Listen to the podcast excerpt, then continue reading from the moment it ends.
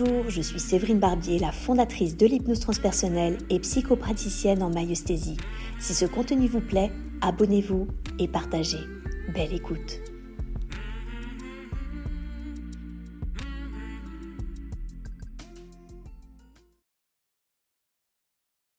Alors on me demande souvent euh, quelle est la raison pour laquelle euh, j'ai créé l'hypnose transpersonnelle euh, alors qu'il y avait déjà plusieurs hypnoses spirituelles sur le marché. Euh, bah, il n'y avait pas de volonté à la base d'élaborer une, nouvelle formation. Euh, moi, ma toute première formation en hypnose spirituelle, c'est celle de Dolores Cannon, euh, QHHT.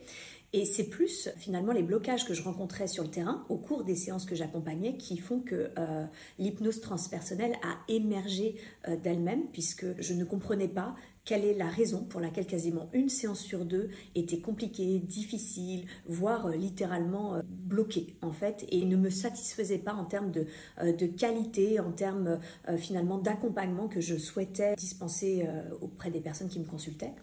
Et ce que j'ai fait du coup, c'est que pendant plus d'un an, j'ai vraiment euh, analysé toutes les séances que j'accompagnais et je posais aussi à la fin de chaque séance euh, des questions à mes consultants pour savoir qu'est-ce qui les avait dérangés, qu'est-ce qui les avait bloqués, est-ce qu'ils avaient ressenti des choses durant la séance dont ils ne m'avaient peut-être pas fait part euh, au cours de leur session. Et c'est en analysant ce qui s'est passé au cours des séances et en analysant également les feedbacks que me faisaient mes consultants que j'ai réalisé qu'il me manquait au moins trois domaines de compétences pour pouvoir me sentir, euh, j'ai envie de dire, pleinement légitime dans ce métier et puis surtout euh, pour pouvoir accompagner de la manière la plus efficiente possible ces séances. Et c'était en l'occurrence euh, de l'hypnose, la libération des défunts et la psychologie. L'hypnose, pourquoi? Bah, Tout simplement parce que la plupart des hypnoses spirituelles qui sont sur le marché aujourd'hui, c'est plutôt plus de la méditation guidée réellement que des techniques d'hypnose. Et le souci, c'est que quand on n'est pas euh, réceptif euh, à la méditation guidée, ou au contraire qu'on a tendance à s'endormir un peu trop facilement, bah, ça fonctionne pas. Donc remettre véritablement des techniques hypnotiques au cœur euh, de ma pratique, mais également d'engager le consultant durant toute sa séance, bien sûr, mais également durant toute l'induction. L'induction, c'est vraiment ce qui permet de mettre en transe la personne. Eh bien, c'était essentiel pour faire partir les personnes en état élargi de conscience. Donc une fois que j'ai réalisé que, euh, et un peu euh, découvert euh, sur le tas en échangeant avec un autre hypno que je n'étais pas du tout formée à l'hypnose, bah, j'ai commencé à me former à plusieurs techniques d'hypnose pure et dure. Donc ça, ça a déjà énormément changé la face de mes séances. Le deuxième ensuite point qui, fait que l'hypnose transpersonnelle est un peu différent, eh bien c'est tout simplement la libération des fins. Alors ça, on en retrouve selon les, approches. c'est vrai que celle de Dolores Cannon ne parle absolument pas de libération des fins, mais il y a des approches quand même qui évoquent ce genre de sujet.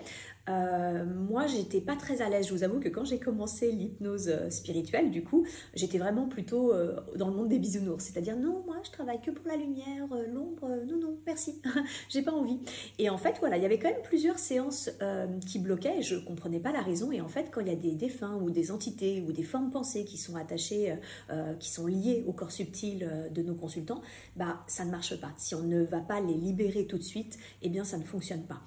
Et euh, ça, j'ai dû me former un petit peu euh, malgré moi, j'ai envie de dire, puisque au cours d'une semaine, euh, alors que d'habitude, je pense qu'il y en avait, mais je les voyais pas forcément, et c'est peut-être ce qui fait que certaines séances étaient bloquées. Bah, il y a eu une semaine où j'en ai eu trois, mes trois d'affilée. Et là, j'ai compris qu'il fallait vraiment que je me forme parce que je ne savais absolument pas quoi faire avec justement les défunts. Je ne savais pas du tout comment les, libérer. Et j'avais oui dire, je sais plus où, qu'il fallait se moquer d'eux. Ce que j'ai essayé de faire, ça s'est très très mal passé. le défunt a effectivement bien quitté le corps subtil de mon consultant, mais il s'est attaché à moi. Donc il a fallu ensuite que je me fasse un, soin énergétique pour me libérer moi, tout simplement parce que j'avais accueilli de la plus mauvaise façon possible l'entité qui, était en présence. Quoi. Donc là, je, me suis formée à ça.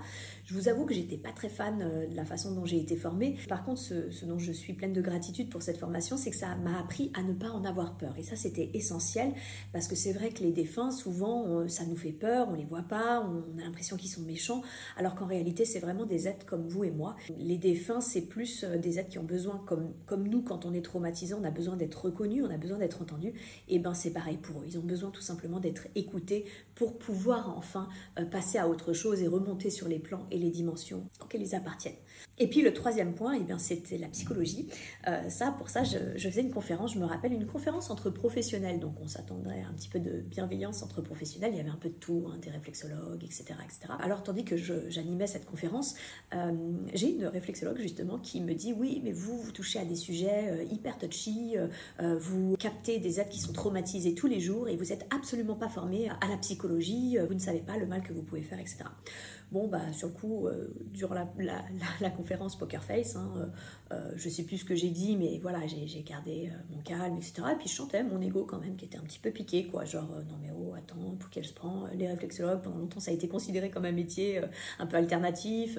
Maintenant qu'il commence à être reconnu, il s'attaque à des métiers comme le nôtre qui sont aussi alternatifs. Il pourrait avoir un petit peu de, de compassion pour nous. Ils sont passés par là avant, etc. Donc voilà, je chantais un peu mon ego piqué.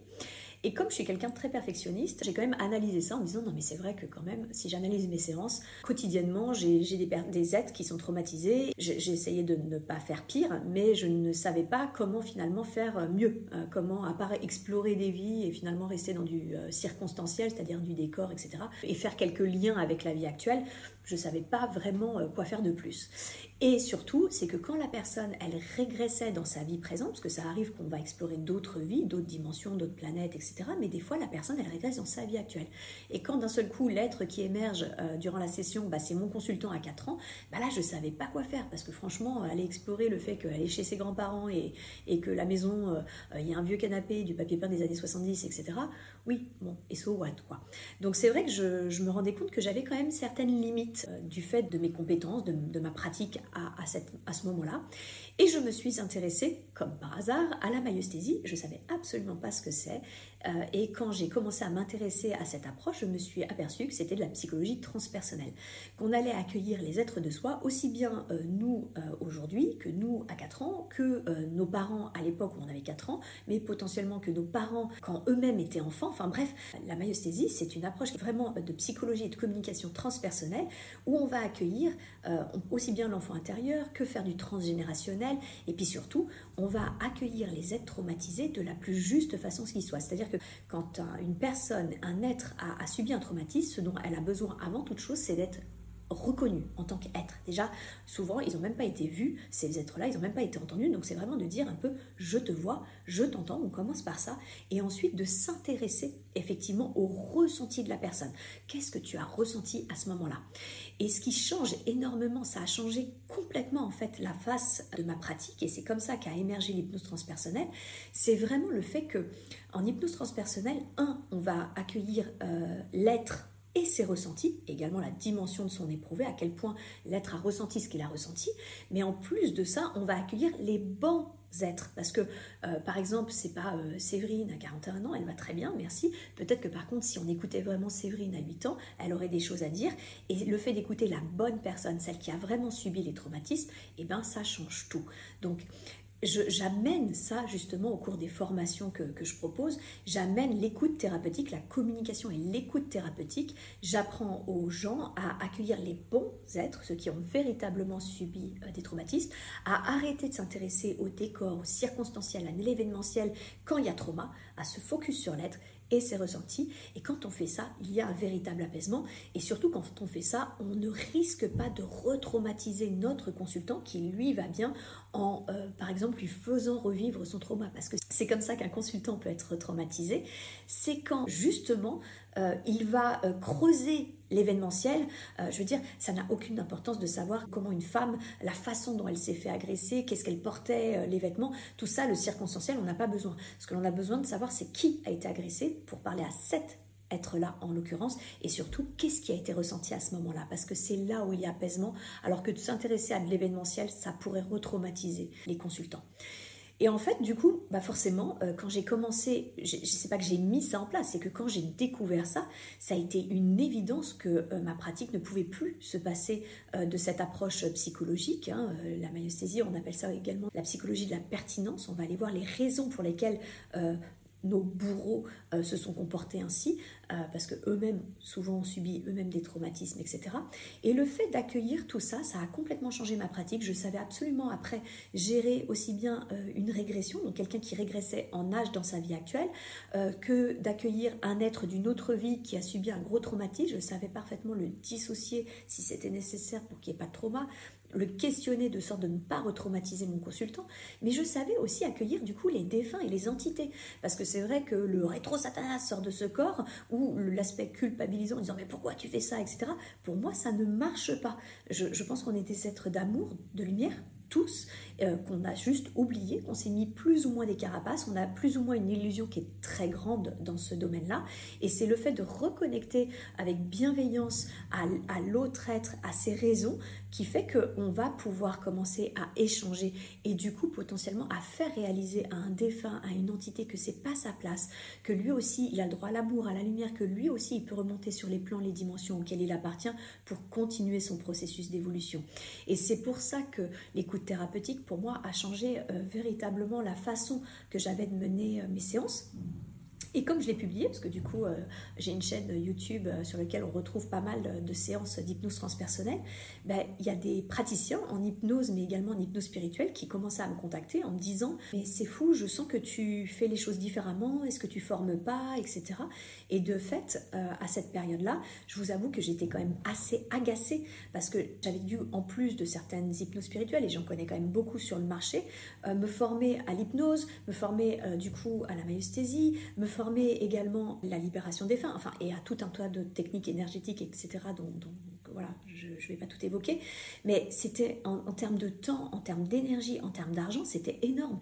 Et j'étais un petit peu agacée de me dire, mais c'est pas possible, quoi. Il n'y a pas euh, une seule euh, formation qui tient la route, euh, en tout cas à l'époque, qui tient la route sur le, le marché. Et puis j'ai très distinctement entendu à ce moment-là mes guides qui m'ont dit, bah qu'est-ce que tu attends en fait?